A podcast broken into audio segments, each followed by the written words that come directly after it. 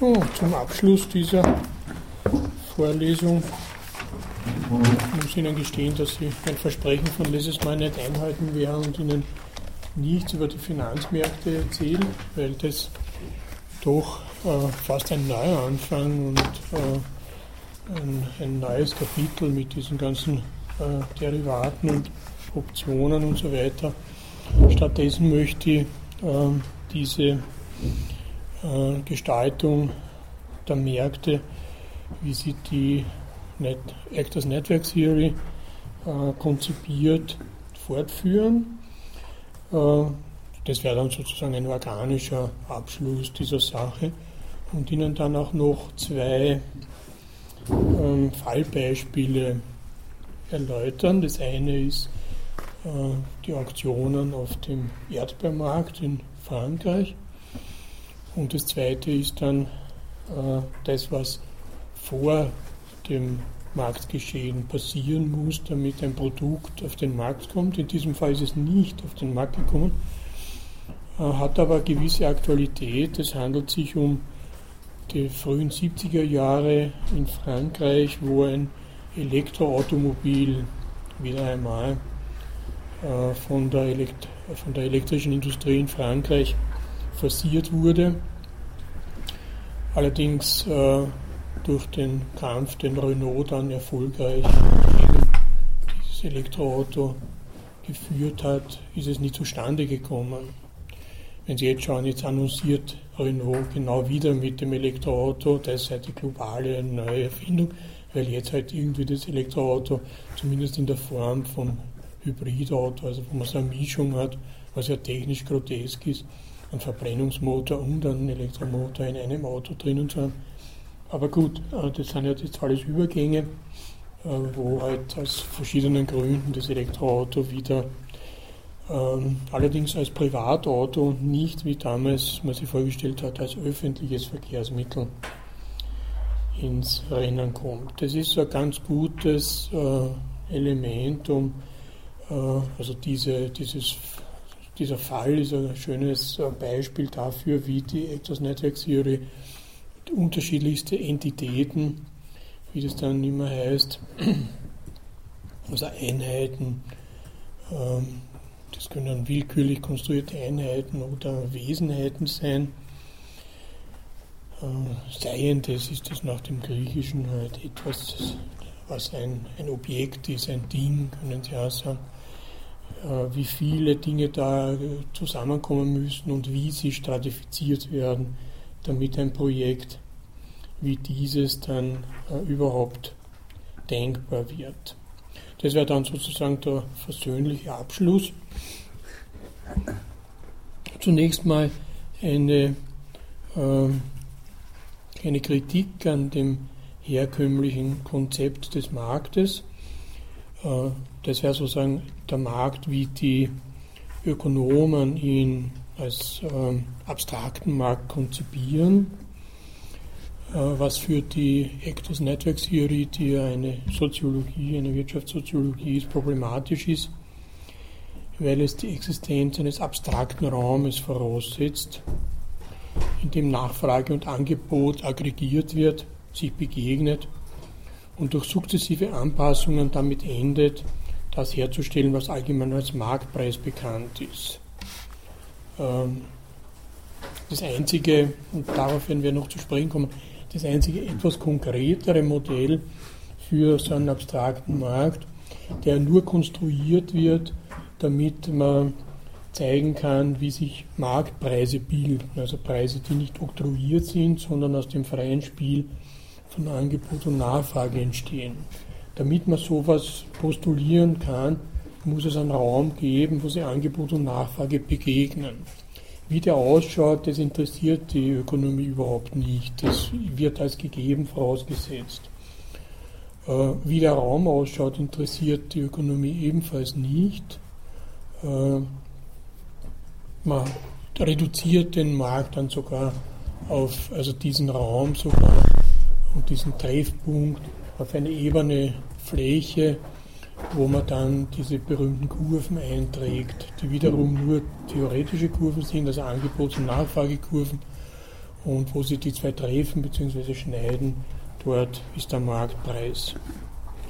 Das heißt, es hat, ähm, obwohl behauptet wird, dass es die höchste Realität hat in einer Marktwirtschaft, weil wozu ist der Markt schließlich gut? Nur dazu, dass sie Anbieter und Nachfrager treffen und sich über einen Preis für die auszutauschenden Produkte einigen. Sonst bräuchte man den Markt überhaupt nicht. Äh, das ist sozusagen die Idee, dass eine bestimmte Verteilung ökonomischer Güter optimal zustande kommt, wenn so etwas existiert wie so ein Begegnungsraum. Ähm, nun ist er aber eben in der Ökonomie abstrakt konzipiert und die Actors Network Theory fragt nun, wie schaut ein konkreter Begegnungsraum aus? Ähm, weil in dem Konzept der Ökonomen der Markt, eine, der abstrakte Markt, eine Struktur ist, die die individuelle kommerzielle Transaktion bildet und erklärt. Das hat schon Cournot 1838 äh, festgestellt, wenn er sagt, Ökonomen verstehen unter dem Begriff Markt nicht einen besonderen Ort, wo Käufe und Verkäufe stattfinden, das wäre ein Marktplatz, sondern ein ganzes, ein ganzes Territorium, in welchem die Parteien in einem solchen freien Zusammenspiel miteinander stehen, dass Preise leicht und schnell ausgeglichen werden können. Das hat natürlich jetzt nur mehrere Komponenten, dass dieser ganze Markt für jeden Teilnehmer transparent sein muss, dass es äh, äh ohne Schwierigkeiten äh, von einem äh, Produkt zum anderen überzugehen möglich ist. Alles dieses, was halt da versteckt ist in diesen ganzen Konzepten des Marktes. Aber das wäre nun ein abstrakter Markt, äh, wo man nun fragen kann, inwiefern verändern sich nun äh, Märkte und die Konstruktion von Märkten, wenn andere Elemente, Wissenselemente eine Rolle spielen. Und in äh, jüngerer Zeit war das vor allem der Gebrauch von Computern, äh, der die Konstruktion von Märkten verändert hat und damit auch die Konzeption eines Marktes. Schnelle Wachstum von E-Handel, E-Commerce und die Automatisierung von Finanzmärkten haben eine Tatsache hervorgehoben, die zwar gut bekannt, aber selten untersucht wird, nämlich die Existenz einer Vielheit praktischer Formen der Begegnung von Angebot und Nachfrage. Was in der abstrakten Marktkonstruktion nivelliert wird, überhaupt nicht betrachtet wird, welche Formen von Angebot und Nachfrage, also diese Begegnung, wie die stattfinden kann. Während wenn Sie jetzt an eBay denken, wo es Auktionen gibt, äh, zum Beispiel komplexe Doppelauktionen, es wird für Käufe und Verkäufe geboten, dann eine holländische Auktion, äh, das ist die Auktion, die bei Maximalpreisen beginnt und dann runterstuft, also nicht wie die englische Auktion von unten nach oben beim äh, Mindestgebot beginnt und dann halt äh, steigern lässt, sondern die holländische ist genau umgekehrt. Wir werden ja nochmal begegnen, wie dieser Erdbeermarkt äh, auch nach der holländischen Auktion ähm, organisiert ist. Und Auktionen sind eben der einzige Hinweis, den wir von Valeras haben, äh, wie eine konkrete Begegnung von Angebot und Nachfrage stattfinden könnte. Darum werden sie da hervorgehoben. Diese Vielzahl von Gestaltungsmöglichkeiten, die nun über das äh, elektronische Netz, das über uns geworfen wurde und in dem wir halt an irgendeinem Punkt stehen, ähm, zeigt eine Vielfalt von Gestaltungsmöglichkeiten und alle diese Gestaltungsmöglichkeiten heben eine kalkulative Dimension des Marktes hervor, die von der Kalkulierbarkeit von Gütern oder der Konstitution der kalkulativen Agenten verschieden ist. Also wie eben eine Marktbegegnung gestaltet wird, das ist ein kalkulatives Element des Marktes. So kalkulieren wir nicht Preise, wenn man den Güterpreis jetzt festsetzen will oder als Nachfrager sein äh, Portfolio, das er halt zur Verfügung hat, oder sein Budget, um da bestimmte Dinge nachzufragen, sondern das ist davon verschieden. Das ist äh, jene Kalkulation, die beides betrifft, Angebot und Nachfrage, und ihre spezifische Form festlegt. Zwar solche Auktionen können unabhängig von den betroffenen Gütern und den involvierten kalkulativen Kapazitäten der Agenten beschrieben und analysiert werden. Das sind dann in der Regel algorithmische Prozeduren, wie sie eben äh, Finanzmärkte und die Organisation des E-Commerce zeigen. Algorithmische Prozeduren sind äh, sowieso jetzt äh, in der Computerarchitektur implementiert. Das sind Vorgehensweisen, die im Schritt für Schritt äh, Befehlsordnungen abarbeiten. Äh, also Anweisungen, handle so im ersten Schritt, handle so im zweiten Schritt, im dritten etc. etc. Das wären Algorithmen. Und nun diese, dieser Einsatz äh, der elektronischen Mittel in diesen Märkten verlangt nun nach einer Analyse der algorithmischen Prozeduren. Das hat ja gerade in den Finanzmärkten, wie man so manchmal vermutet hat, zu bestimmten Krisen geführt, weil alle ein Computerprogramm verwenden und bei allen plötzlich am Computer erschienen ist, verkaufen, verkaufen, verkaufen. Und äh, das ist natürlich, wenn es äh, äh, um solche Marktprozesse geht, nie günstig für die Preisgestaltung. Algorithmische Gestaltungen sind nun, wie gesagt, kalkulative Mittel.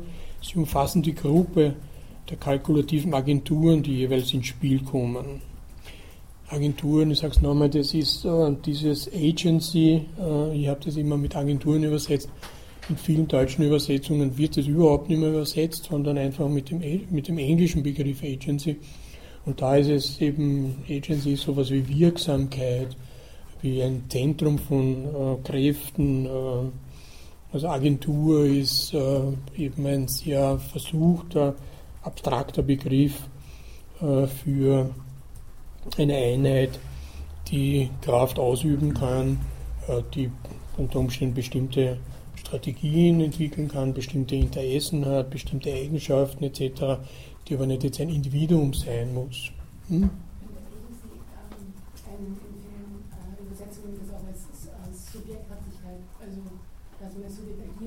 Ja. Hm. Ja. Ja, ja, na, man hat da Schwierigkeiten. Das Deutsche ist sehr viel statischer als das Englische. Also dieses ähm, sozusagen ähm, Tätigkeiten, Handlungen auszudrücken, ist im Deutschen immer so ein Rückfahr in äh, eine, eine Zementierung, wenn man so will. Ne? Ähm, für, für Calon reicht sogar dieses Agency dann nicht aus und er nimmt dann das französische Agencement bei bestimmten Gelegenheit, aber darauf werde ich gleich zu sprechen kommen.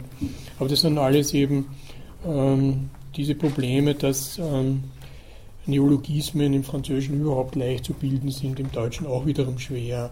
Also da muss man schon großen Terror ausüben, wenn man im Deutschen einen Neologismus durchbringen möchte.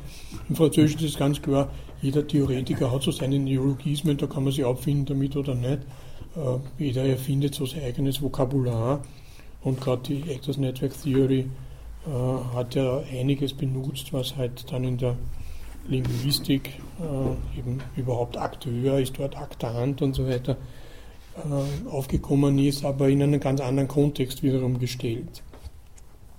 Gut, also wir sind jetzt bei dieser algorithmischen Gestaltung als kalkulative Mittel und die bringen eben diese Agencies, äh, eben diese Handlungsmächtigkeiten der Subjekte, wie Sie gesagt haben, oder auch der Dinge. Also es sind nicht nur menschliche Subjekte, die hier gemeint sind, ins Spiel.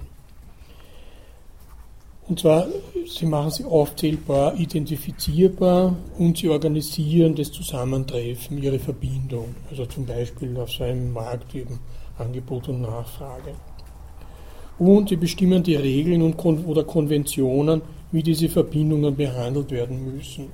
Das heißt, wie eben, wir werden dann sehen an diesem Erdbeermarkt, wie das sogar in der Architektur dann Ausdruck findet, so eine, so eine Begegnung zwischen Angebot und Nachfrage so zu organisieren, dass möglichst vollkommene Konkurrenz herrscht. Und zwar in konkreter Weise zu organisieren. Aber der Ausgangspunkt ist natürlich immer eine algorithmische Gestaltung, eine Befehlsordnung, ähm, wie eben solche Operationen auszuführen sind. Jeder konkrete Markt bezieht sich auf eine spezielle Art der Organisation und Kalkulation eben der Verbindung von singulären Angeboten und Nachfragen. Und insofern haben wir es jetzt mit einer Vielzahl von Märkten zu tun, äh, die eben verschiedene Algorithmen, also verschiedene Weisen der Organisation als kalkulative Mittel benutzen. Ein Markt kann zumindest teilweise als kollektives Mittel zur Bewertung von Gütern beschrieben werden. Äh, und zwar kollektiv, weil äh, nicht die Beschreibung und Bewertung des Produzenten die entscheidende Rolle spielt, sondern die spielt auch eine gewisse Rolle. Da setzt er seine Preise fest und da entscheidet sich, ob er überhaupt Anbieter ist, ob er seine Kosten wieder reinkriegt, etc. Aber die Antwort des Marktes, die der anderen, der Nachfragenden, macht dieses Kollektive aus. Ähm, und das ist dann letztlich äh, das Preisbestimmende. Diese Kalkulation auf dem Markt ist nur möglich, wenn Güter von kalkulativen Agenturen, also Agencies, bewertet werden, deren Zusammentreffen in einem höheren oder geringeren Grad organisiert und stabilisiert ist. Das wäre dann eben dieses kalkulative Mittel des Marktes. Die drei Elemente, Güter, Agenten und Tauschhandlungen, sind drei Ausgangspunkte, um die Märkte als komplexe kalkulative Mittel zu entdecken.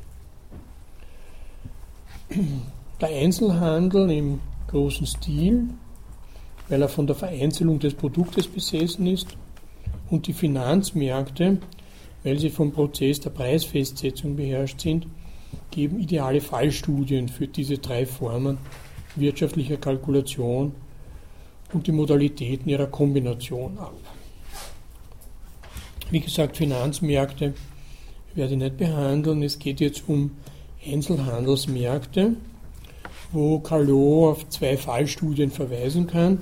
Einerseits über den Fischmarkt in Marseille, den Alain Grimont 2001 beschrieben hat, und dann eben den Erdbeermarkt, und zwar Tafel-Erdbeeren, den Marie-France Garcia-Papé äh, beschrieben hat und ähm, in einer mehrjährigen, sie hat dann noch mehr Kontrollstudie gemacht, wie das dann weitergelaufen ist.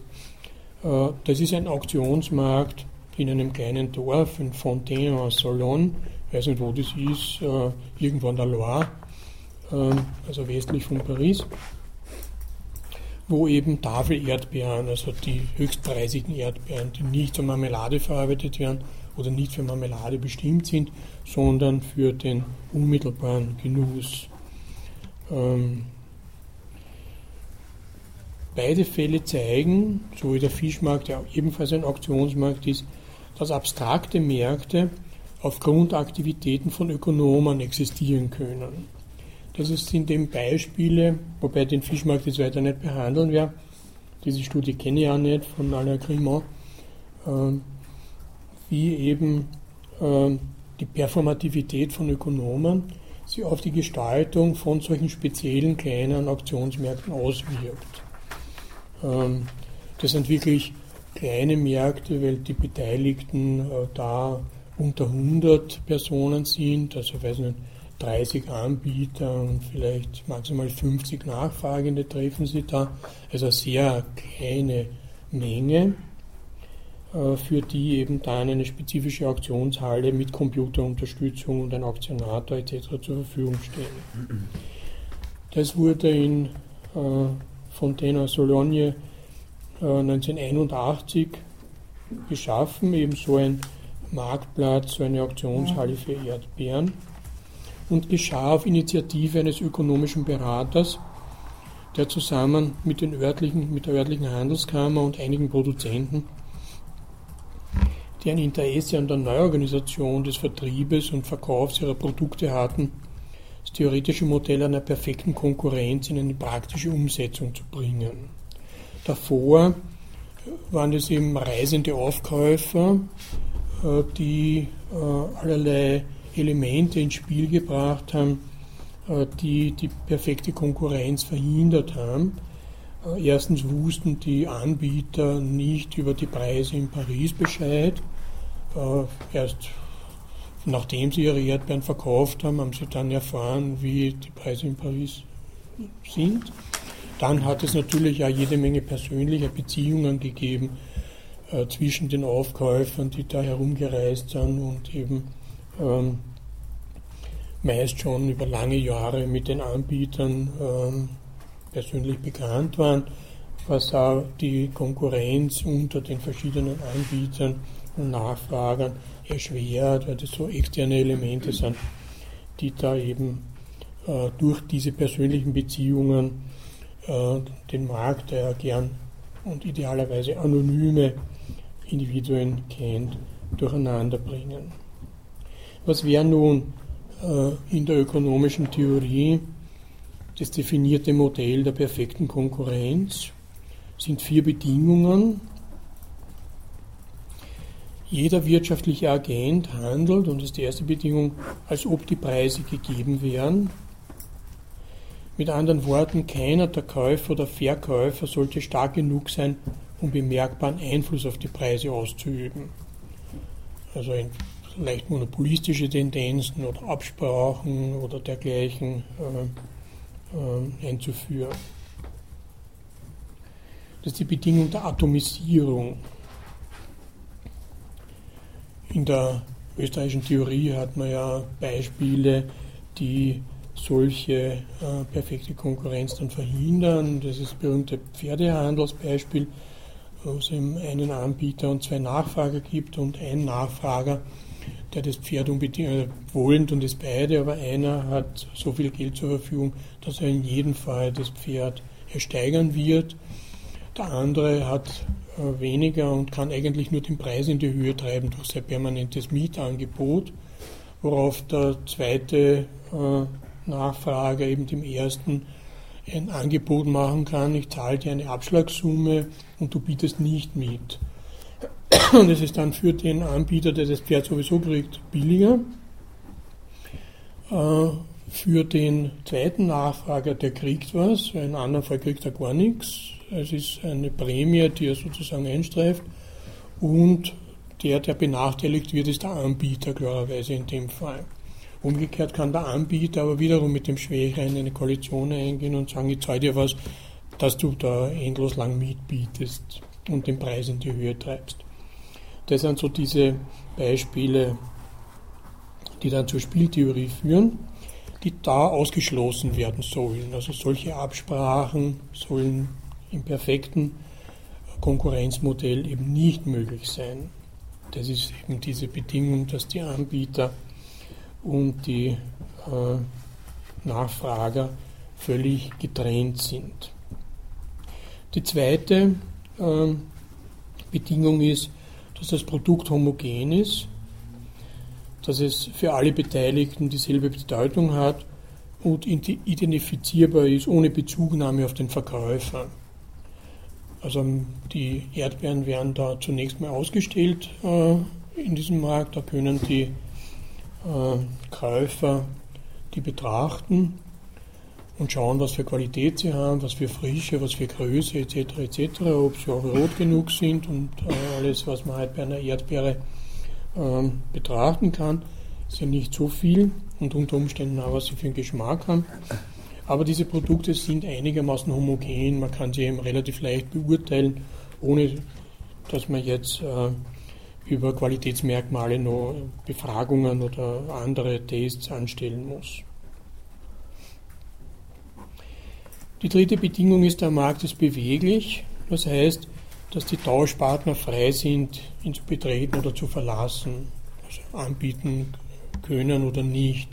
Das heißt, es darf für keinen eine Zwangslage bestehen, unbedingt anbieten zu müssen, zu jedem Preis, und für den Nachfrager nicht die Zwangslage unbedingt kaufen zu müssen, um jeden Preis.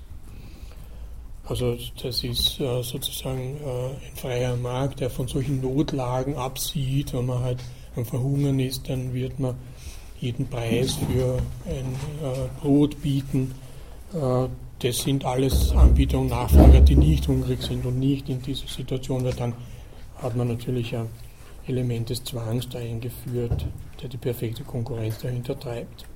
Und schließlich die vierte Bedingung, der Markt ist transparent. Mit anderen Worten, die wirtschaftlichen Agenten sollen über ein vollständiges Wissen über die Menge und den Preis des angebotenen Produktes verfügen. Das ist eben, wenn die Nachfrager in diese Halle kommen, dann sehen sie, so und so viel Kilo Erdbeeren sind da angeboten. Äh, das heißt, äh, es wird jetzt über die Menge keine Unklarheit bestehen und die Menge bestimmt ja wiederum, wenn so und so viele Nachfrager da sind, wie sie sie nun äh, um, äh, wie die Preisgestaltung dann läuft, weil je geringer die Menge, desto höher wird dann der Preis sein, üblicherweise. Dieses Modell nun, das der Wirtschaftsberater offensichtlich in seiner Ausbildung gelernt hatte, wird in Realität übersetzt. In einer Halle wurden die angebotenen Erdbeeren präsentiert, sodass, wie gesagt, die möglichen Käufer sich ein Bild von der Menge und der Qualität machen konnten.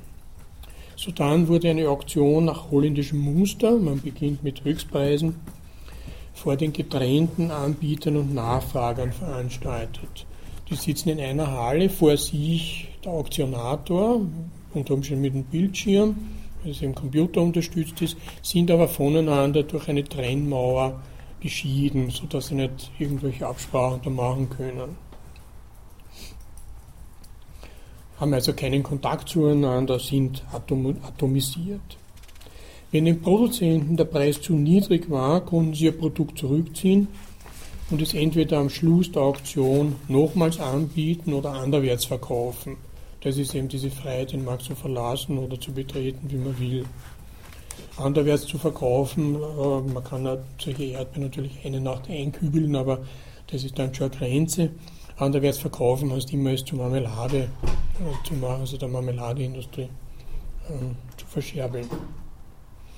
Das alles wurde ausdrücklich zu dem Zweck eingerichtet, um Konkurrenzmechanismen wieder besser wirken zu lassen als vor dem, wo eben, wie ich schon geschildert habe, Aufkäufer die Produzenten besuchten und die Ware aufkauften, ohne dass die Produzenten die erzielbaren Marktpreise kannten. Und die Beziehungen waren da, wie gesagt, schon fast traditional durch die persönlichen Bekanntschaften festgelegt. Das alles sollte nun durch die computerunterstützten Auktionen wieder verflüssigt werden und den Beteiligten nun auch mehr Einsicht in den Preisbildungsmechanismus verschafft werden. Wenn sie da sind und der Auktion beiwohnen und natürlich als Anbieter auch die Menge äh, der angebotenen Erdbeeren und die Qualität kennen, dann haben sie eine Vorstellung, wie sie eben in so einem kleinen Markt da, äh, wo eben Anbieter und Zwischenhandel aufeinandertreffen, sich Preise bilden. Die Architektur der Auktionshalle folgte gewissermaßen den Angebots- und Nachfragekurven, die unabhängig voneinander geschaffen wurden. Keine sozialen Faktoren mischten sich mehr störend in den Prozess der Preisbildung ein, zumindest der Absicht nach. Wenn nun die tägliche Praxis des Marktes hier in strikter Korrespondenz zur ökonomischen Theorie steht, dann deswegen, weil diese den Rahmen konstruierte, in dem sich diese Praxis abspielt.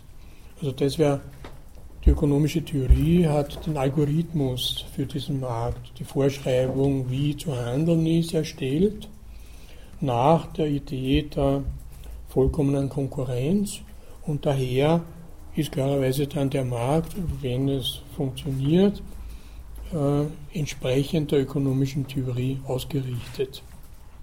Würde man nicht eher von einer Methode sprechen, weil das Wort irritiert mich ein bisschen Algorithmus. Also das ist nicht einfach eine Methode, wie man das Naja, Methode ist umfassend. Der Algorithmus ist äh, nicht wirklich eine Methode, sondern eine Auflösung äh, in ein Schritt-für-Schritt-Verfahren. Also es ist eine, eine Verfahrensprozedur, die beschrieben wird durch einen Algorithmus. Eine Methode ist ein bisschen sozusagen weiter gefasst äh, äh, als äh, eben so, so, eine enge Festlegung der Prozedur. Bitte sagen, das ist halt ähm, diese Organisationsform, also die dem Markt zugrunde und wie dieser Raum, der vorher so abstrakt beschrieben wurde, gestaltet wird. Mhm. Ja. Naja, der Algorithmus ist eben äh, da in dem Fall aus, dieser, aus diesem Modell der Konkurrenz eben dieses, ne, nach diesen vier Bedingungen. Ne. Zunächst einmal müssen äh, diese Erdbeeren da äh, ausgestellt werden damit man weiß, welche Quantität und voraussichtlich welcher Preis. Also den Preis schreiben die, die, die Anbieter da unter Umständen auch hin. Ne? So dann äh, ist äh, die Idee, dass eben äh, Anbieter und Nachfrager keine Absprachen treffen müssen, daher diese Trennwand in dieser Halle. Ähm, so dann äh, ist das Ganze jetzt dadurch, dass es eine Auktion ist, überhaupt leicht am Algorithmus zu unterwerfen. Für einen anderen Markt, wo Sie eben da irgendwelche, was weiß ich, einen Bauernmarkt oder was, können Sie kaum einen Algorithmus entwerfen, weil da bietet jemand an zu bestimmten Preisen und Leute gehen vorbei und äh, kaufen das oder kaufen es nicht. Ähm, da ist es wenig, äh, Witz, äh, wenig witzig irgendwie jetzt. Äh, natürlich gibt es eine Marktordnung, aber die betrifft weniger jetzt dieses Zusammentreffen von Anbietern und Nachfrager, als äh, wie halt die Anbieter da äh, ihre Standeln aufbauen dürfen und, und so weiter. Aber da wird ja ein, Markt, ein kleiner Markt konstruiert, wo äh, Preise von vornherein noch nicht gegeben sind, sondern über die Auktion festgestellt werden. Während ähm, diese Marktplätze ja meistens nicht, äh, außer man spricht von einer Basalökonomie, äh, eben über das Handeln der Agenten dann erste Preise feststellen. Also der perfekte Markt in Fontaine-en-Sologne ist das Endprodukt einer sozialen und ökonomischen Konstruktion.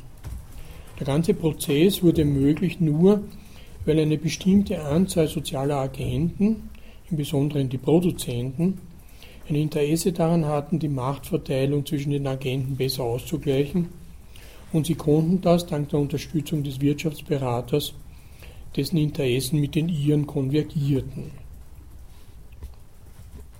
Damit verdankt sich nun das perfekte Funktionieren des Marktes nicht dem Mechanismus eines autonomen Marktes oder einer unsichtbaren Hand ist das Resultat der Tätigkeit einer Reihe von Individuen, die ein Interesse am Markt haben, zusammen mit anderen, die ebenfalls dachten, ihre Vorteile durch die Beachtung der Spielregeln zu verbessern.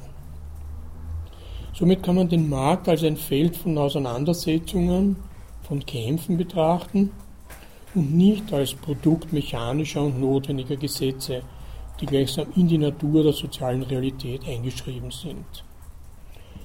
Wenn so ein Markt konstruiert wird, dann braucht es zunächst einmal, um das kurz zu wiederholen, eben dieses Interesse der Produzenten oder ihr Verdacht, sie können unter Umständen besser fahren, wenn sie vollkommene Konkurrenz oder bessere Konkurrenz haben. Dann kommt ein Wirtschaftsberater, der sagt ihnen, also bessere Konkurrenz schaut so und so aus äh, in der Ökonomie. Also übersetzen wir das in diese Auktionshalle. Und da nun diese Produzenten mit der Handelskammer eine Koalition und mit diesem Ökonomen eine Koalition eingehen, können sie tatsächlich dann äh, diese materielle Übersetzung ihrer Ideen, und es ist eine Übersetzung, bewerkstelligen. Sie wollten was sagen? Ich wollte, wollt noch sagen, ist diese, die, diese Preisfestsetzung oder Marktmechanismus, ist das nicht insofern dennoch eine gute Sache, weil die Preise auf eine Art und Weise festgelegt werden im neuen Modell, die transparenter sind und vielleicht fairer, was auch immer fairer ist, als wie nach der alten Methode. Weil wenn ich mir das jetzt von einer volkswirtschaftlichen Effizienz anschaue, dann kann, könnte ich ja durchaus das Argument bringen, ist ja alles nicht effizient. Da gibt es Reibungsverluste, weil da hat der eine Händler hat seinen Lieferanten gekannt schon durch eine soziale Beziehung, da ist auch am Schluss vielleicht ein Preis rausgekommen für den Konsumenten oder auch für den Anbieter, der im, im Schnitt nicht sonderlich fair war. Und dieses neue Modell könnte ja, kann ja auch einen positiven Aspekt bieten. Weil es nicht, ob man sagen kann, das alte wäre besser oder das neue System, aber zumindest ist es transparenter und eigentlich würde ich mal intuitiv ähm, durch das neue Modell transparentere Preise erwarten, wenn ich mir das naiv ansehe. Mhm. Na genau das ist die Vorstellung der Beteiligten. Ne? Äh, sie äh, versuchen äh, sozusagen Asymmetrien, zum Beispiel in der Information über Preise, auszugleichen. Das wäre die, die Transparenz, des, Transparenz des Marktes herzustellen. Eine gewisse sozusagen Kontrolle, weil Offensichtlichkeit der Preisgestaltung zu gewinnen. Aber, und das ist nun das entscheidende Argument, das ist nicht dem Automatismus des Marktes geschuldet, sondern in dem Fall eine Konstruktion. Eine Konstruktion, die eben in der ökonomischen Theorie ausgedacht und mit diesen Koalitionspartnern dann in die Wirklichkeit dieser Halle übersetzt wird. Ja, das wäre dieses Erdbeermarktbeispiel, ähm, was uns nun dazu bringt, ähm, über Marktmittel äh, ein weiterer Begriff, äh, der ähm, in der Konstruktion der Märkte und zwar in ihrer materiellen und diskursiven Zusammensetzung eine Rolle spielt, zu bedenken. Das Marktmittel ist wiederum eine, eine Übersetzung, die ich erklären möchte. Es ist das englische Wort Device. Also das kann Gerät sein, das kann Apparat sein. Äh, Mittel ist sozusagen das Allerneutralste. Aber es hat was, äh, es hat was Gegenständliches an sich, Device. Äh, kann sogar sich ein Instrument, unter Umständen eine Maschine sein, Werkzeug. Also das alles müssen Sie sich unter Mittel vorstellen. Ähm, die Frage ist, kann ein Markt überhaupt existieren ohne eine Reihe von solchen Marktmitteln, solchen Devices? Mit dem Begriff Mittel können Objekte ins Spiel gebracht werden, und diese Objekte können als solche mit einem Wirkungsgefüge betrachtet werden. Das wäre das Agency jetzt, dieses Wirkungsgefüge. Also Objekte sind dann nicht äh, passive Elemente, Werkzeuge, denen man sich bedient, sondern die äh, sind selbst äh, Agenten. Ähm, Calon spielt auf äh, den äh, Begriff Dispositiv an, äh, den Foucault da in die Diskussion gebracht hat. Äh, das ist äh, eine Übersetzung, äh, wo man Vorrichtung, Anordnung und dergleichen einsetzen könnte im, im Deutschen, Mittel auch. Also Dispositiv ist ähm, aus ähm, glaube aus, aus dem militärischen Vokabular übernommen, wie man halt eine bestimmte Anordnung der äh, militärischen Elemente, die man zur Verfügung hat, äh, entwickelt. Deleuze hat nun in ähm, seiner Darstellung, in seinem Foucault-Buch, äh, diese Idee näher an das Agencement herangebracht. Ein äh, Begriff, der eben selbst in den englischen Texten auch wieder nicht übersetzt wird, äh, den man mit äh, Zusammenstellung, Anordnung, Einrichtung bezeichnen könnte. Für Deleuze steht das Subjekt nicht außerhalb des Mittels. Mit anderen Worten, Subjektivität stellt sich in einem Mittel dar. Ein Aspekt, der durch den Begriff des Agencement besser zur Geltung kommt. Übereinkommen auf dem Markt sind eine Art von ökonomischen Agencements, also Zusammenstellung an Einrichtungen. wie auch andere soziotechnische Agencements in einen Prozess der Ökonomisierung einbezogen, enthalten Märkte Mittel, deren Ziel es ist, Dinge ökonomischer darzustellen oder präziser bestimmte Versionen von dem, was ökonomisch zu sein hat, darzustellen. Nachdruck ist hier zu legen auf die Konzeption, Produktion und Zirkulation von Gütern, ihre Bewertung, die Konstruktion und der nachfolgende Transfer von Eigentumsrechten über monetäre Vermittlung, Tauschmechanismen und Preissysteme. Was nun diese Marktagencements machen, sie lösen Dinge von anderen Dingen ab und ordnen sie wieder anderen Dingen zu. Das ist eine sehr abstrakte Form, wie Dinge ökonomische Dinge werden. Also etwa wir sehen dann ab von äh, ihren spezifischen Gebrauchseigenschaften und äh, konzentrieren uns auf ihre ökonomische Form, nämlich Wertausdruck zu sein, wo sie mit anderen Gütern in eine bestimmte äh, kalkulative Dimension gebracht sind und dann als ökonomische über den monetären Austausch Eigentumsrechte wechseln können und dort dann wiederum äh, zu Gebrauchsdingen werden, nachdem man sie gekauft hat. Aber auf dem Markt verändern sie sozusagen ihre Qualität, wenn man so will. Da wird eine ganz bestimmte Seite und ganz bestimmte Eigenschaften der Dinge äh, betrachtet.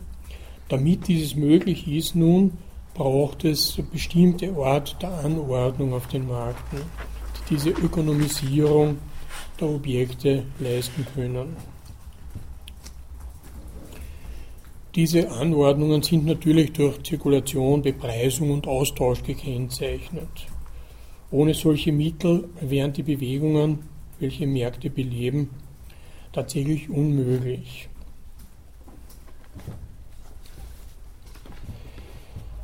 Die Marktmittel können nun auch helfen, den Prozess der Abstraktifizierung besser zu verstehen. Üblicherweise wird den ökonomischen Agencements zugeschrieben, dass sie entbinden. Das heißt, ein Ding von weniger ökonomisch bestimmten Dingen ablösen, was man eben Abstraktifizierung nennen kann. Also es äh, kommt dann weniger auf ihren materiellen Dingcharakter als auf ihre ökonomische Wertbestimmung an. Das ist eben eine Handlung, ausgeführt von so einer Anordnung, einem Agencement, eine Handlung der Übersetzung und Überführung, eng angelehnt an Herauslösung bzw. Wegbewegen. Das meint weitgehend die Übertragung in einen formalen kalkulativen Raum. Wenn der Markt nun so ein kalkulativer Raum ist, bevölkert von kalkulativen Agenten, dann heißt es, dass die Dinge nach bestimmten Kriterien äh, bewertet werden, die nicht an ihrer materiellen Dingnatur haften, sondern abgelöst davon ihre ökonomische Wertigkeit beschreiben. Das sind eben dann äh, Resultate von der Anwendung einer Vielzahl von abstrahierenden kalkulativen Mitteln, wie man etwa Preistechniken, Methoden des Rechnungswesens, Instrumente des Monitoring, Handelsprotokolle und Prozeduren des Benchmarking, also bestimmte Lattenpunkte setzt, nennen könnte. Die haben alle mit der Qualität des Produktes nichts zu tun, diese kalkulativen Mittel. Sie sind die Mittel, die aus dem Produkt ein Marktobjekt machen, es dort kalkulierbar, bewertbar übersetzbar in einen monetären Ausdruck, also in einen numerischen Ausdruck machen. Kurzum, es abstrahieren von seiner eigentlichen Gestalt. Bitte.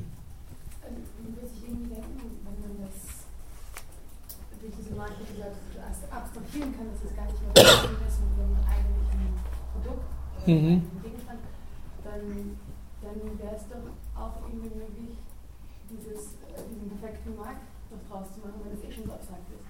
Also, ähm, würde man sich denken, weiß ich. Also, oder es ist eben deshalb unmöglich, weil der Gegenstand ja nicht neuer Gegenstand ist. ich, also, ich denke mir halt, okay, ein perfekter Markt mit Erdbeeren ist nicht so schwierig, weil es alles Erdbeeren sind. Also wäre es doch auch möglich in einem abstrakten Markt, wo alles Gegenstand ist. Auch fast. Naja. Was am Markt ist. Also dann, sobald es verkauft ist, ist es dann wieder nicht mehr nur Gegenstand, sondern dieser Produkt. Aber oder Naja. ist es zu wenig transparent dann in dem Fall, das kann kein perfekter Markt sein. Na, na, die, äh, das ist äh, die Beschreibung der Voraussetzung, wie Produkte zu Marktprodukten werden. Ja.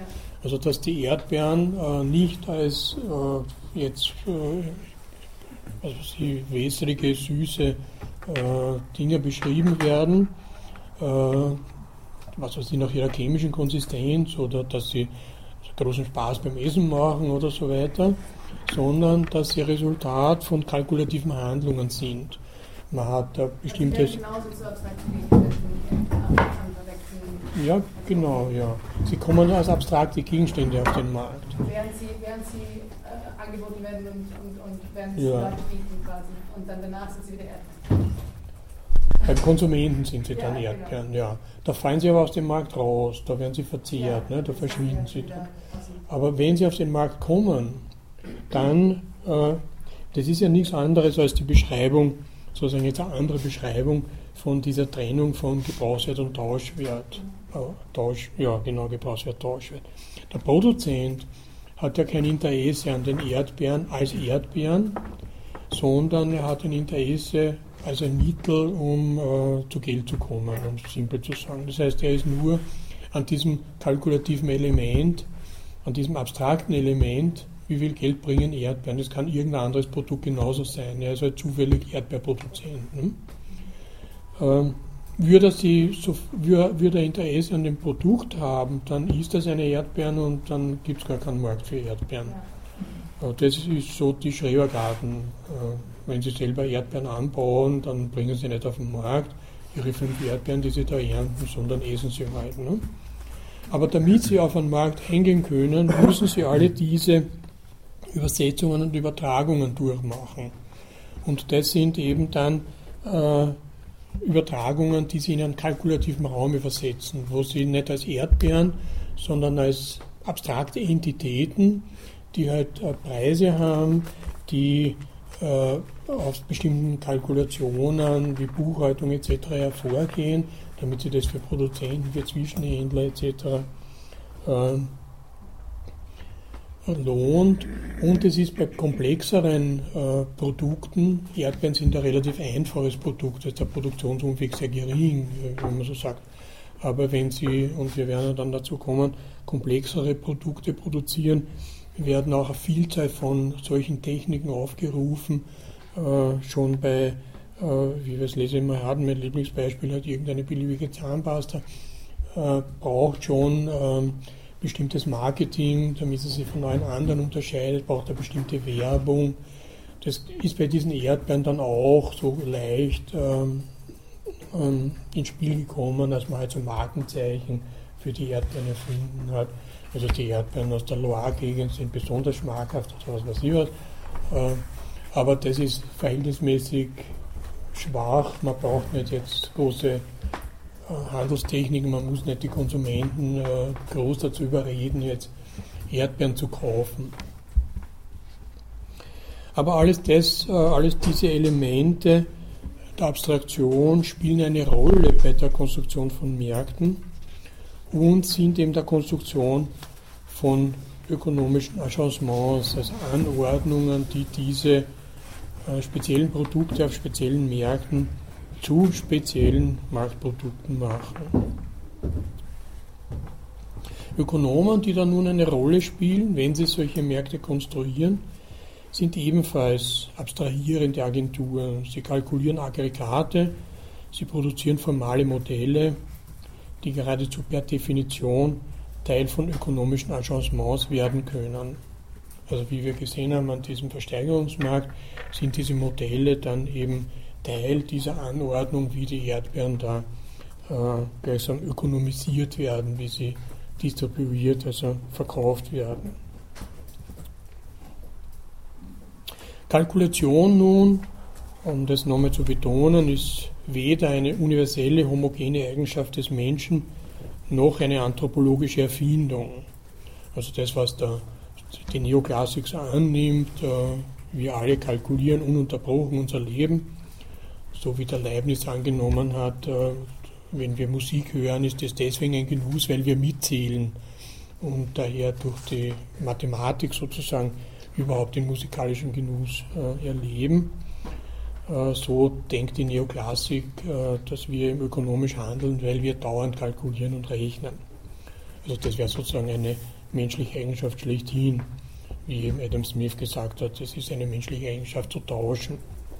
Gut, solche menschliche Eigenschaften, universelle, kann man viele finden, aber Kalkulation zumindest in der Actors Network Theory ist das konkrete Resultat von sozialen und technischen Einrichtungen.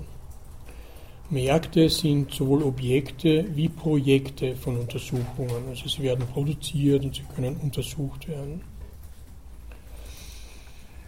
Von der Marktforschung bis zum Finanzengineering sind die Wissenschaften des Marktes selbst Teil von Märkten, weil sie eben äh, zum Beispiel jetzt über den äh, Algorithmus des Finanzmarktes dazu beitragen, die Gestaltung äh, der Distribution von Finanzprodukten in einer bestimmten Weise zu konfigurieren.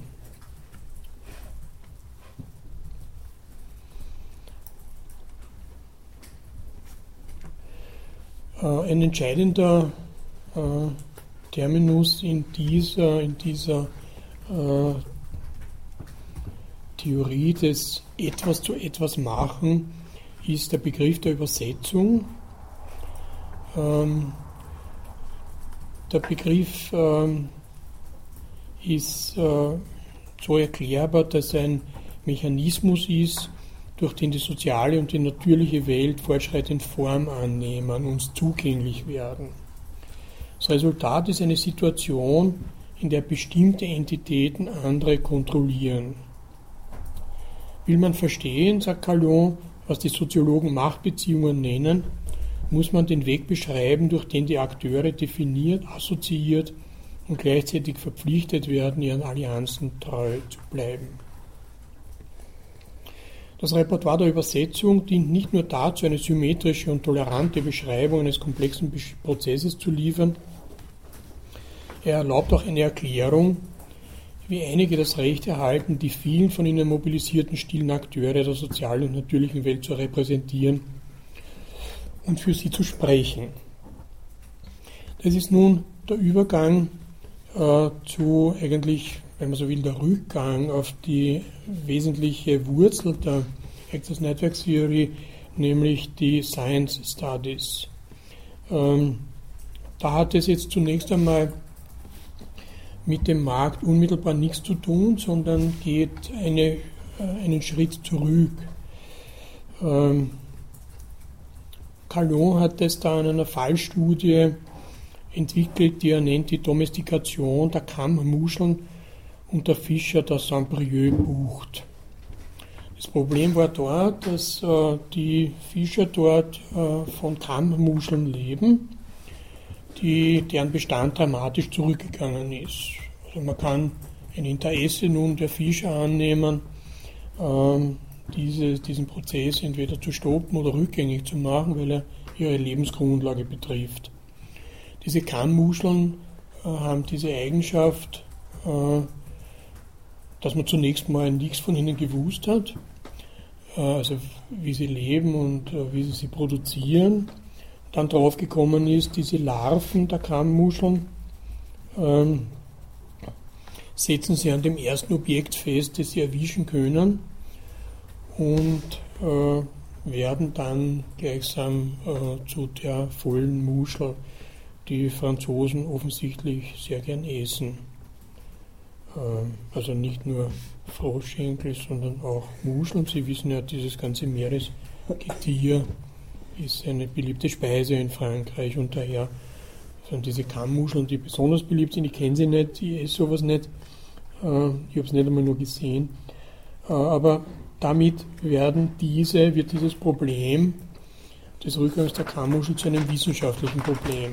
Das heißt, man muss jetzt die natürliche Welt durch permanente Prozesse der Übersetzung zugänglich machen. Das heißt, man erforscht äh, zum Beispiel, wie ist es den Japanern gelungen, solche Kammmuscheln zu züchten und sind es überhaupt dieselben Kammmuscheln.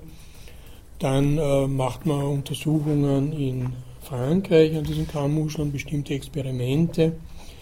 Das heißt, man übersetzt das alles in Protokolle, in äh, viel Papier, eben in äh, zum Beispiel Laboruntersuchungen und dann auch in praktische Experimente, wo man eben diese Larven der Kammmuscheln in eigenen Behältern aussetzt, damit sie nicht sofort von den Fräßfeinden gefangen werden, dass sie ja sonst nicht gestört werden, äh, macht dann statistische Untersuchungen, wie sie sich verbreiten und so weiter und so weiter, um dann schließlich irgendwie festzustellen, das ganze Projekt ist gescheitert. Ähm, diese Kammmuscheln verhalten sich denn doch anders, als man geglaubt hat. Und man kann dann sozusagen wieder von vorn beginnen. Also man hat Akteure, wo diese Kammmuscheln äh, genauso Akteure sind äh, wie die Fischer, wie die Wissenschaftler. Ähm, und alle zusammen sozusagen sind jetzt nun abhängig davon, dass es eine Art Nadelöhr für dieses Problem gibt, äh, nämlich eine einigermaßen äh, plausible und praxisfähige Erklärung des Lebens dieser Kammuscheln und wie man das nutzen und beeinflussen kann. Das führt uns nun dazu, äh, dass, äh, wie Carl Jung das ausgedrückt hat, im 20. Jahrhundert die Laboratorien und Forschungsstätten das sind, was im 12. Jahrhundert die Klöster waren und man nun nach der Quelle ihrer Macht und ihrer Wirksamkeit fragen kann. Wie kommt es, ist eine Frage jetzt in einer anderen Fallstudie, nämlich der dieses Elektrofahrzeuges. Wie kommt es, dass die Ideen und Schriften, die aus diesen Institutionen stammen, die Arbeitsbedingungen in der Industrie, die Universen der Konsumgüter und Lebensstile, wenn auch nur graduell revolutionieren können? Wie sind technische Vorrichtungen, die in den Forschungsabteilungen französischer oder englischer Firmen Form angenommen haben, in der Lage, Märkte in der ganzen Welt zu erobern. Die andere Frage ist halt schon die vorgängige, warum glaubt man denn an die Wissenschaft? Warum wenden Sie diese verzweifelten Fischer, das Saint-Brieuc-Buch da mit ihrem Problem der Kammmuscheln an Biologen, die zunächst einmal auch gar nichts wissen? über diese Kammmuscheln, also die gar nicht Auskunft geben können, aber die nun über Prozeduren verfügen, wie sie sich dem Problem annähern können. Und diese Prozeduren kann man mit Übersetzungen beschreiben. Und so, je mehr diese Übersetzungen fortschreiten, desto klarer wird unter Umständen den Wissenschaftlern, was da passiert und dementsprechend äh, werden dann auch ihre praktischen Vorschläge aussehen.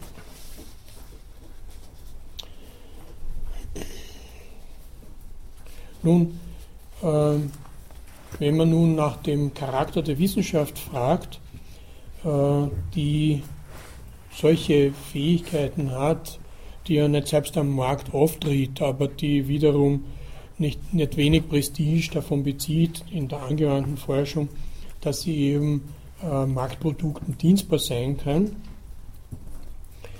äh, dann kann man sagen, sie hat in sich selbst so etwas wie eine soziale Konfiguration.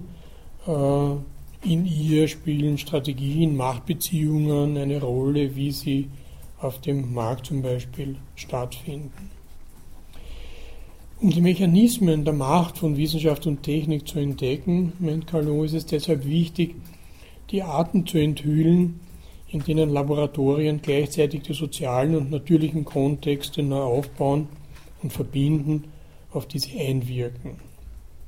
Jedes Laboratorium musste ja äh, den äh, Untersuchungsgegenstand überhaupt erst einmal zubereiten äh, der ist nicht einfach gegeben, wenn man so will. So wie wenn Sie durch ein Mikroskop äh, irgendein Objekt betrachten wollen, dann müssen Sie das Objekt erst herstellen. Das ist ein komplizierter Prozess. der auch in der Frühzeit einige Geschicklichkeit erfordert hat. Aber Sie können mit dem Mikroskop nicht einfach die Natur betrachten. Das geht nicht. Sie müssen eben ein Präparat ähm, anfertigen, das für dieses Instrument geeignet ist. Dementsprechend müssen Sie Prozeduren erfinden, die für das Laboratorium geeignet sind, wo Sie auch die entsprechenden Messgeräte haben, äh, die ja eben wiederum nur ausschnittsweise Ihnen bestimmte Eigenschaften natürlicher Kontexte zeigen. Sie müssen die dann eben protokollieren, unter Umständen abzeichnen, wie das wäre sozusagen also eine Übersetzungstätigkeit, wo die äh, Mikroskopierer eben dann das, was sie sehen, was ja ganz unverständlich ist in der Figuration, weil man keine Vorbilder in unserer wirklichen Welt hat, dann in Zeichnungen überführen müssen und der Zeichnung bestimmte Bedeutungen zulegen. Dieses ist dieses, dieses ist jenes und so weiter. Also endlose Streitereien dann ähm, hervorgerufen hat in der Wissenschaft. Ähm, aber alles dieses sind permanente Übersetzungsprozesse, bis halt dann zu den Lehrbüchern, zu den Atlanten, äh, allem Möglichen. Kurzum, es gibt sowas wie eine Koevolution der Gesellschaft, der technischen Artefakte und der Erkenntnisse über die Natur. Und wie solche Koevolutionen zustande kommen, kann man nun mit drei Konzepten äh, nach der Actors Network Theory beschreiben.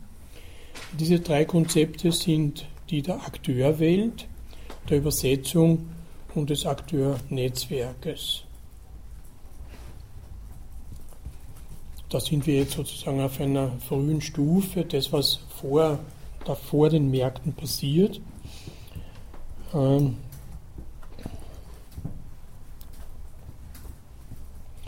Was nun Naturwissenschaftler und Technologen tun, äh, zum Ärger der Soziologen, ist, dass sie ständig das Wissen und die Kompetenz der Soziologen unterminieren, weil sie Gesellschaft kontinuierlich neu aufbauen und unvorhersehbare Variationen und neue Verbindungen einführen. Und zudem ziehen sie aus diesen Variationen und Verbindungen ihre Macht. Mehr als andere Akteure können Technologen mit der Fähigkeit ausgestattet sein, eine Welt, nämlich ihre Welt, zu konstruieren, ihre konstituierenden Elemente zu definieren und ihnen eine Zeit, einen Raum und eine Geschichte zur Verfügung zu stellen. Das wäre eben dieser Aufbau der Akteurwelt. Das können Technologen, weil sie ja, oder Techniker müsste man eigentlich sagen, äh, das ist wiederum eine eine, ein kleines Übersetzungsproblem. Im Englischen ist Technology das, was bei uns Technik ist. Und Technik ist, äh, da gibt es bei uns keinen Ausdruck dafür. Äh, das ist eben das sehr viel engere Verhalten, technische Verhalten, könnte man sagen. Aber dafür gibt es im Deutschen die Unterscheidung zwischen Technik und Technologie, weil Technologie bei uns seit Karl Kamasch, der das wissenschaftlich eingeführt hat im 19. Jahrhundert, Materialkunde ist und nicht Maschinen und allgemeine Technik. Das ist eben Technik. Technologie ist Materialkunde. Ähm, jetzt weiß man nicht recht, was Technologen sind. Äh, sind es Materialkundler, aber da sind es Techniker, die natürlich über Materialien Bescheid wissen müssen. Und Techniker, indem sie äh, Welten produzieren, und wir werden gleich sehen, wie das aus bestimmten äh, Erfindungen oder Assemblagen entstehen kann, äh, definieren dann eine Akteurwelt, äh, wo sie auch die Rollen verteilen und äh, gleichsam nun ganze Szenarien schreiben. Das Beispiel nun, wie angekündigt, das Elektrofahrzeug, das Vehicule Electrique, wie es in den frühen 1970er Jahren in Frankreich äh, als Projekt ähm, entwickelt wurde, wo man das für höchst wichtig hielt. Äh, schon damals hat man natürlich äh, die Verschmutzung durch die äh, Verbrennungsmotoren in den Städten beklagt. Dann hat äh, für einen Techniker ein Ärgernis ein Verbrennungsmotor einen sehr geringen Wirkungsgrad im Verhältnis zu einem Elektromotor. Also der, die Elektrizität ist eine sehr viel günstigere Energieumwandlung als äh, Öl zu verbrennen. Ich weiß nicht, man kann äh, bestenfalls einen Wirkungsgrad von 30 Prozent oder sowas herstellen bei einem Verbrennungsmotor. Äh, was gegenüber einer Dampfmaschine, die überhaupt nur auf 12 Prozent kommt, der schon ein Fortschritt ist. Aber äh, die äh, höchste, höchst, den höchsten Wirkungsgrad hat eine Elektroturbine, nämlich die Kaplan-Turbine, die auf über 90 Grad kommt, also die in Flusskraftwerken äh, durch äh, den Antrieb der Flüsse Strom erzeugt. Also Elektro ist in jedem Fall günstig und wenn Sie sich erinnern, die Automobilindustrie hat ja mit Elektroautos begonnen. Die ersten Autos waren ja hauptsächlich Elektroautos, weil sie für kurze Distanzen fahren sind, weil das Gewicht nicht so eine große Rolle gespielt hat und weil die, Elektro äh, weil die Verbrennungsmotoren halt noch äh, relativ äh, mäßige Erfolge erzielt haben. Das hat sich dann geändert, interessanterweise durch äh, den Wahn der Geschwindigkeit, weil man dann über die sehr frühen Autorennen dann die Verbrennungsmotoren sehr stark entwickelt hat, wodurch dann auch der Flugzeugbau wiederum möglich wurde, weil ohne diese starken Verbrennungsmotoren hätte man diese Blechdinger dann nie in die Luft gekriegt. Kurzum, so hängt eins mit dem anderen zusammen, so wie auch etwa die Nähmaschinenhersteller dann Radfahrproduzenten wurden und auch Automobilproduzenten, weil sie Kugellager produziert haben etc. etc. Äh, da gibt es die eigenartigsten ähm, Schrägverbindungen. Aber 1970 war natürlich äh, das Automobil nicht nur jetzt auf den Verbrennungsmotor fixiert, auch wegen seiner Geschwindigkeit, es war auch ein Prestigeobjekt. Und man hat nun versucht, ähm, und zwar war das dann die französische äh, Elektroindustrie, also die Herstellerindustrie, muss man sagen, wie bei uns die Verbund oder sowas, nun ein anderes Konzept äh, in Erwägung zu ziehen, was äh, das Elektroauto in den Vordergrund gerückt hat was die Konsumenten dazu bewegen sollte, das Auto nun nicht mehr als Prestigeprodukt, sondern als einfaches Fortbewegungsmittel und zwar als kollektives Fortbewegungsmittel zu benutzen. Ähm, offensichtlich war daran gedacht, so ähm, wie bei uns jetzt Fahrräder sozusagen so Leihräder sind, in der Weise äh, Elektroautomobile für den städtischen Verkehr zur Verfügung zu stellen, um sie von einem Ort zum anderen zu bewegen, aber nicht um jetzt äh, demonstrativen Konsum äh, auszuüben, indem man sich halt ganz besonders tolles Auto leisten kann und so weiter. Den Stadtplanern äh, wäre das nahegekommen, weil sich damit die Luftqualität verbessert hat. Damit ist das Ministerium für Umweltqualität ins Spiel gekommen. Äh, das wäre sozusagen die soziale Seite jetzt Konsumenten, soziale Bewegungen, Ministerien. Auf der technischen Seite äh, hat man nun das Problem, dass äh, die Energiespeicherung für ein Elektroauto immer sozusagen die Krux schlechthin ist. Äh, Akkumulatoren, Kraftstoffzellen, Batterien sind schwer, äh, können auch nur beschränkte Zeit Energie liefern das heißt, äh, man hat eine begrenzte Reichweite, man hat zu dieser Zeit auch eine begrenzte Geschwindigkeit, wo man gehofft hat, man kommt irgendwann auf 90 Stundenkilometer. Ähm, man kann ja diese Autos nicht an einem Draht führen, so wie zeitlang Autobusse mit Oberleitung äh, gefahren sind.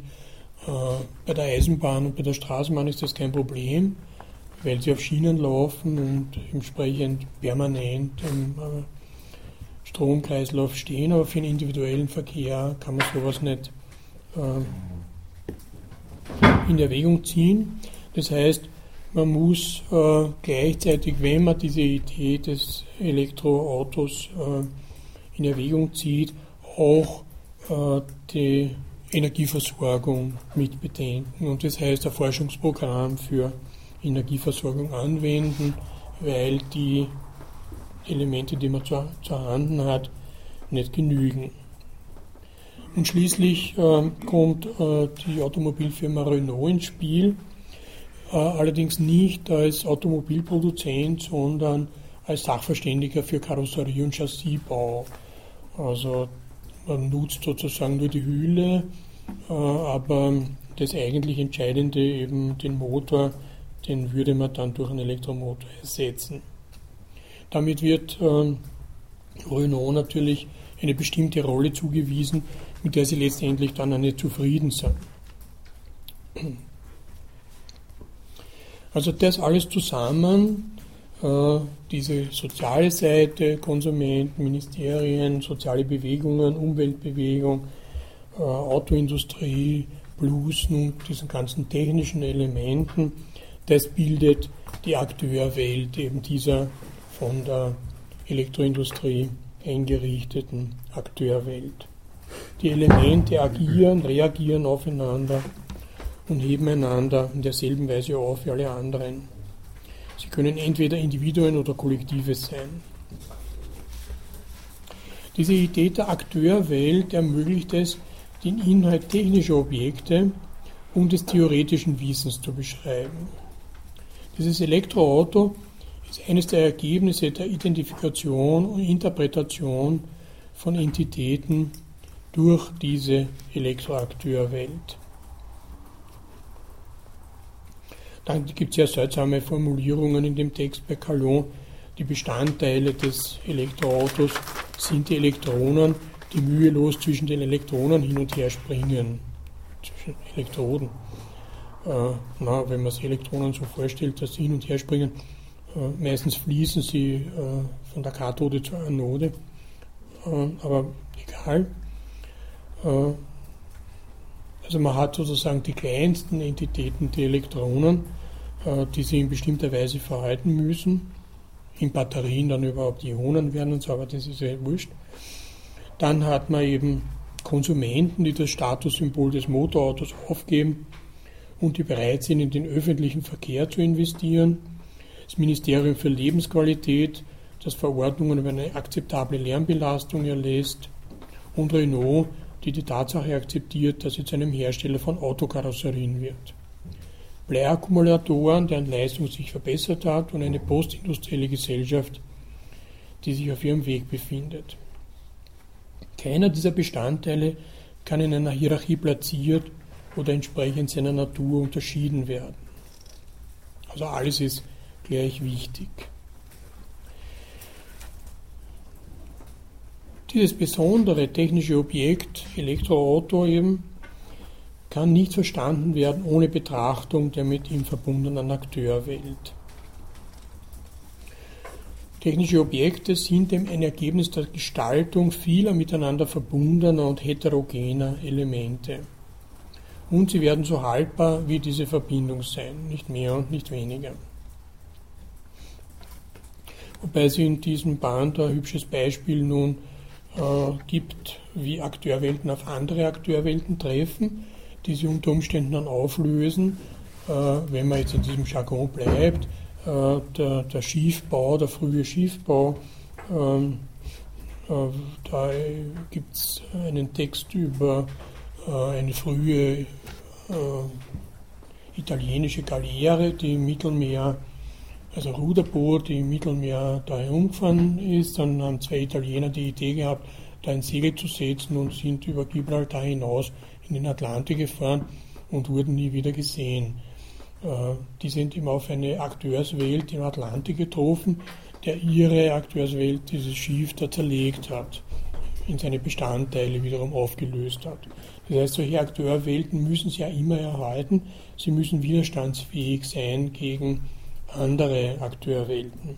Bei dem Elektroauto wird sie zeigen, dass Renault eine neue Akteurwelt nach einer gewissen Zeit aufbaut, die wiederum den Verbrennungsmotor favorisiert und damit diese Akteurwelt der Elektroindustrie in Einzelteile zerlegt und vergessen macht. Äh, Also was äh, gesagt ist, die Akteurwelt verbindet heterogene Entitäten, also von den Akkumulatoren bis äh, was der Teufel was. Sie definiert ihre Identität, die Rollen, die sie spielen sollten, die Natur der Bindungen, die sie vereinigen, ihre respektive Größe und die Geschichte, an der sie Anteil haben. Ob nun dieses Elektroauto damals realisierbar war oder nicht, hing an der Rolle, die Renault in dem Spiel einzunehmen hatte. Wenn es nun der Akteurwelt der Elektroindustrie gelingt, Renault in dieser Rolle zu halten, dass sie nur mehr Karosserien bauen, dann wäre das Projekt äh, sozusagen nicht, äh, zumindest nicht an dieser Akteurswelt gescheitert. Sie hätten auch die Konsumenten verweigern können oder die Elektronen hätten irgendeinen Streik machen können, äh, nach der Vorstellung von Calon. Aber in dem Fall war es eben Renault, die versucht hat, eine sehr eigene, unterschiedliche Welt aufzubauen. Jetzt kommen wir zu dem zweiten Begriff, der für solche technische Objekte eine große Rolle spielt, das ist der der Übersetzung. Äh, Renault hat nun genau das versucht, was auch die Elektroindustrie versucht hat und was man Übersetzung nennen kann. Äh, dieser Begriff weist wiederum drei Komponenten auf, äh, die heilige Dreizahl. Es gibt zunächst einen Übersetzersprecher. Ähm, da weiß zum Beispiel die Elektroindustrie Renault eine Identität, Interessen, eine zu spielende Rolle, einen zu verfolgenden Handlungsverlauf und auszuführende Projekte zu.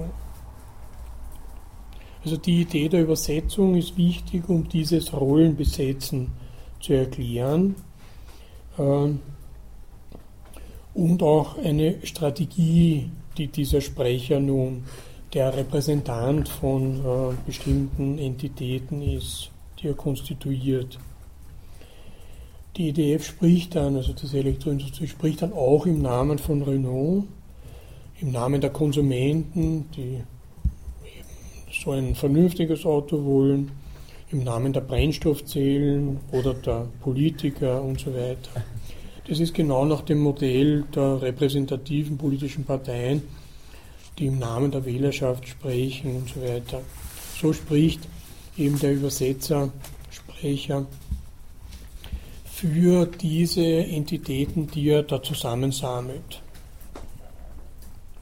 Diese Übersetzung ist zunächst ein Versuch, dann, der dann später tatsächlich umgesetzt werden kann. Durch den Gegenangriff von Renault wird die Übersetzung zum Verrat, schönes italienisches Wortspiel Tradutore, Traditore. Wenn eine in eine Rolle eingebundene Entität sich einmal weigert, in die Akteurwelt einzutreten mit der Absicht, in andere zu expandieren. Die Übersetzung baut eben aus Entitäten Akteurwelten. Sie fügt ihnen Charakteristika hinzu und etabliert mehr oder weniger stabile Beziehungen zwischen ihnen weil sie ja diesen, diese Zusammensetzung, die Definition und so weiter dieser Entitäten beschreibt. Und sie sorgt auch für die Verteilung der Rollen und die Darstellung eines Szenarios. Sie ist sowas wie eine Anfangsdefinition. Wir wollen ein Elektroauto produzieren und dazu braucht es diese und diese und diese und diese Elemente und die müssen diese und diese und diese Rollen und dieses und dieses Zusammenspiel ähm, realisieren können. Es kann nun Widerstand gegen diese Übersetzung geben, womit die erfolgreiche Übersetzung von der Fähigkeit dieser Akteurwelt abhängt, Entitäten zu definieren und in Rollen einzubinden, diese Definitionen Entschuldigung, und Rollenzuweisungen möglicherweise anfechten werden.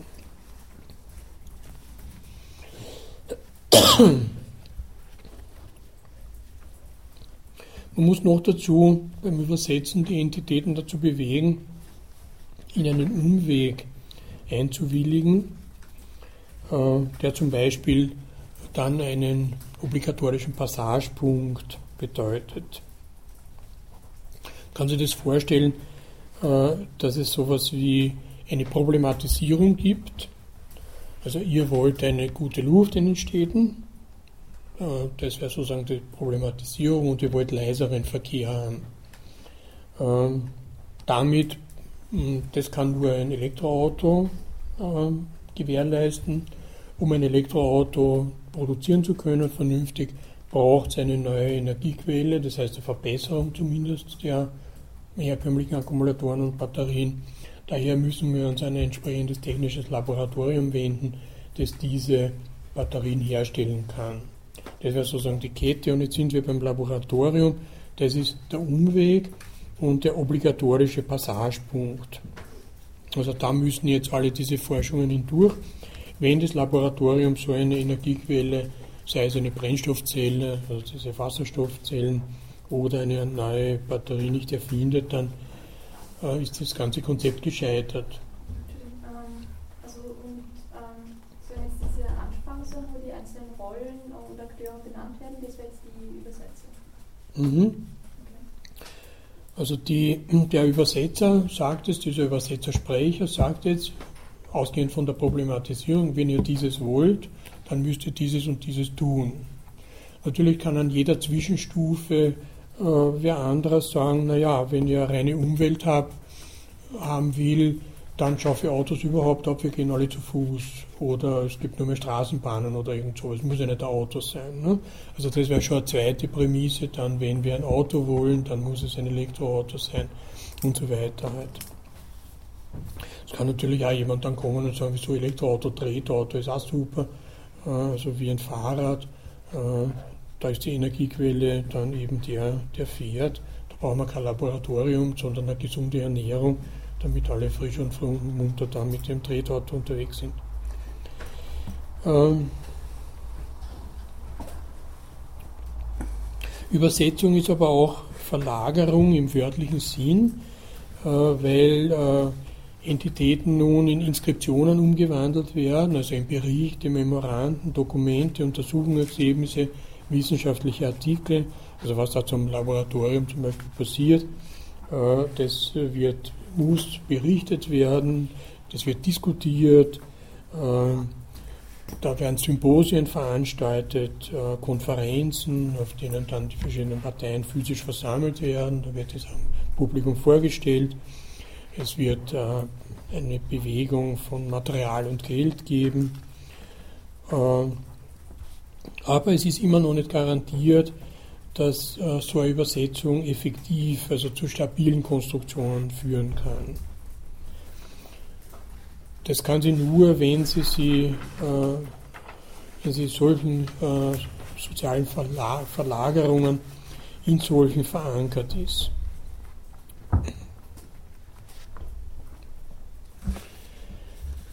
Diese äh, Elektroindustrie ist nicht nur ein Zentrum der Übersetzung für diese Zeit, wo sie dieses Projekt betreibt, weil sie die Bewegungen zu organisieren und zu strukturieren versucht, sondern auch, weil sie tatsächlich ihre eigenen Kommunikation- und Versammlungszentren wie Forschungszentren, Versammlungsräume und Konstruktionseinrichtungen sicherstellt, die die Verlagerungen fokussieren und kontrollieren. Auf diese Weise dehnt sie die Zukunft ihrer Akteurwelt durch Symposien, Experimente, Konstruktion von Prototypen, Testläufe und Investitionen aus. Die Akteurwelt akkumuliert Material, was ihr Dauerhaftigkeit verleiht. Gut, wir haben dann gesehen, oder an diesem historischen Beispiel, dass eben die, äh, der Verrat von Renault dann eben zum Zusammenbruch dieser Akteurwelt führt offenbar sind auch nicht in dem hochplausiblen Maße diese Erfindungen gelungen, die man gebraucht hätte. Also weder Brennstoffzellen noch Batterien haben sie in der entsprechend kurzen Zeit so verbessern lassen, dass das Elektroauto tatsächlich eine äh, realisierbare und plausible Alternative zu den herkömmlichen Autos gewesen wäre die ja dann eine andere Karte spielen. Eben das, was die Autoindustrie gespielt hat, war dann eben äh, Verringerung des Treibstoffverbrauchs und der ist also wirklich deutlich und dramatisch zurückgegangen. Das ist eine Komponente, wo man sagen kann, gut, da braucht es auch wieder Laboratorien, aber da braucht es kein Elektroauto. Zusammenfassung kann man sagen, äh, bedeutet übersetzen, für andere zu sprechen, unverzichtbar zu sein und sie zu verlagern. Jede Übersetzung bewirkt die Festigung von Akteurwelten. Erfolgreiche Übersetzungen lassen uns schnell ihre Geschichte vergessen. Wäre das Elektroauto damals erfolgreich gewesen, hätte die Akteurwelt, die es hervorbrachte, viel länger überdauert als die Strategien, Intrigen, Machtspiele und Testläufe, die angewendet wurden, um es zu bauen. Alles, was übrig geblieben wäre, wären Produzenten, Konsumenten, Angebot und Nachfrage sowie eine wachsame Regierung gewesen. Also im erfolgreichen Maße wäre sozusagen diese ganze technische Vorgeschichte und wissenschaftliche Vorgeschichte vergessen gewesen. Was übrig bleibt, sind die Märkte. Dort, wo sich dann Produzenten, Konsumenten, Angebot und Nachfrage treffen. Also das ist sozusagen ein Beispiel für eine mögliche Vorgeschichte dessen, wie es zu neuen Produkten kommt, die, wenn sie glücken und realisierbar werden, dann den Test, den ökonomischen Test auf dem Markt überstehen müssen. Und die Idee der Übersetzung bringt nun all die Arbeit und die zugesicherte Einwilligung in Erinnerung, die vonnöten waren, um die scheinbar natürliche Ordnung, in der sich jedes Element mit dem anderen verbindet, zu erreichen. Also die Idee der Übersetzung ist dann sozusagen jetzt äh, diese Amalgamierung von technischen, wissenschaftlichen und sozialen Komponenten in eine Produktgestaltung, die den Markt betreffen kann. Wobei der Markt dann, wie wir gesehen haben, dann seine eigenen Wissensformen, Marketing, Controlling, Rechnungswesen und so weiter, das für die da noch äh, keine Rolle spielt, aber das auch Übersetzungsformen sind, dann ins Spiel bringt. Naja, somit mit diesem wenig spektakulären äh, Spiel der Ethos Network Theory äh, werde ich nun notwendigerweise diese Vorlesung beenden und kann Ihnen allerdings keine neue ankündigen, weil das nächste Semester äh, werde ich in Weimar verbringen, als Fellow, wie das so schön heißt. Er ist ein Jolly Good Fellow. Und ähm, wie das dann im Herbst aussieht, ist noch unklar. Das hängt von der Studienprogrammleitung ab, ob sie äh, meine Vorschläge akzeptiert oder nicht. Aber jedenfalls, was ich mir so ein bisschen ausgedacht habe, äh, würde ich gerne ein Seminar über äh, das technische Objekt machen. Also nicht mehr Ökonomie, jetzt ein Seminar, sondern mal wieder zur Technik zurückkehren. Und das technische Objekt, das ist ähm, in der Philosophie von Gilbert Simondon äh, verankert, der das auch erfunden hat, Objet Technik, der wiederum ein sehr wichtiger Theoretiker für Gilles Deleuze war. Also man hat einen ganz interessanten theoretischen Umkreis, wo man äh, nette philosophische Texte lesen kann. Aber das ist eine ferne Ankündigung. Ob es dazu kommt, weiß ich nicht. Das hängt nicht allein von mir ab. Das wird man sehen. Aber jetzt kann ich Sie sozusagen äh, nicht trösten, falls es ein Trost für Sie sein sollte, dass es irgendwie weitergeht, sondern mich nur von Ihnen verabschieden. Für wie lang, weiß ich nicht. Gut, Dankeschön.